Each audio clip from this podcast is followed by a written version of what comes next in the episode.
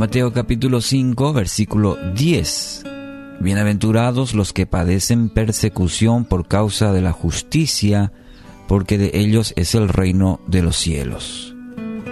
Jesús, el Hijo de Dios, el Salvador, cuando vino a este mundo sufrió persecución, sobre todo por aquellos que eran los encargados de la espiritualidad del pueblo, entre comillas.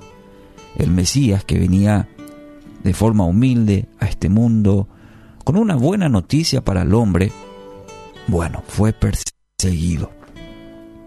Entonces para el cristiano, la oposición, el sufrimiento no deben ser de ninguna manera una sorpresa. Si el propio Maestro pasó por estas experiencias, nosotros, sus discípulos, muchas veces tendremos que caminar el mismo sendero. ¿Y por qué? En primer lugar, teniendo en cuenta el pasaje de hoy, esta bienaventuranza, el versículo 10, dice que son felices. Parece contradictorio, ¿no? Dichosos los que padecen persecución. ¿Cómo voy a ser dichoso si paso por una, por una situación a veces extrema como en el caso de Jesús? En primer lugar, teniendo en cuenta esto de por causa de la justicia. Es muy importante. En la versión NTV, nueva traducción viviente, traduce por hacer lo correcto, es decir, lo que es justo. En Juan 15, 20 dice, ¿recuerdan lo que les dije? El esclavo no es superior a su amo. Ya que me persiguieron a mí, también a ustedes los perseguirán. Si persiguieron a Cristo, como ya lo mencioné, también perseguirán a sus seguidores. Esta es una marca distintiva de todo creyente.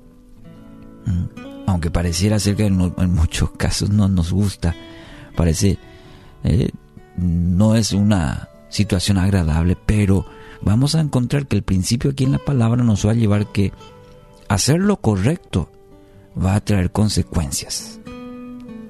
Y eso tiene que ver con el segundo aspecto. Lo segundo, hacer lo correcto muchas veces va de contramano con prácticas del mundo. Bueno, siempre, siempre van de contramano. Eh, por lo que es el pecado, el mundo caído, el pecado y el creyente, hacer lo correcto, porque pecar pues errar el blanco. Ese es el significado.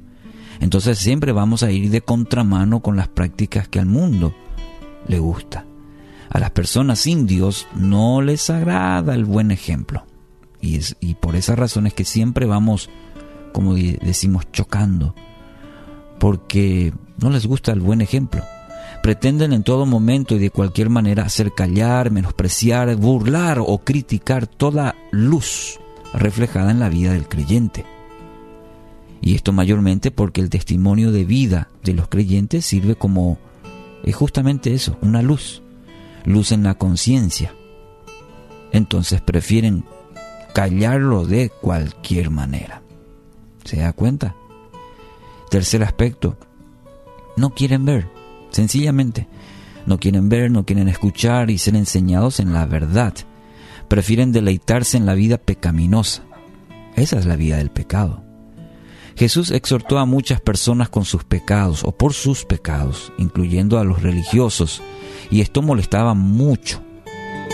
Por esta razón buscaban por todos los medios desprestigiarlo, hacerlo callar al Hijo de Dios, que traía luz, que traía esperanza, que traía buena noticia. Son dichosos los que están dispuestos a seguir el camino de la justicia, los que se levantan para hacer lo correcto, imitando al Hijo de Dios, tendrán la promesa de una heredad. Así que hoy, si su fe está siendo probada por hacer lo correcto, alégrese en Dios. ¿Sabe por qué? Porque la obediencia trae grandes, grandes recompensas a su vida.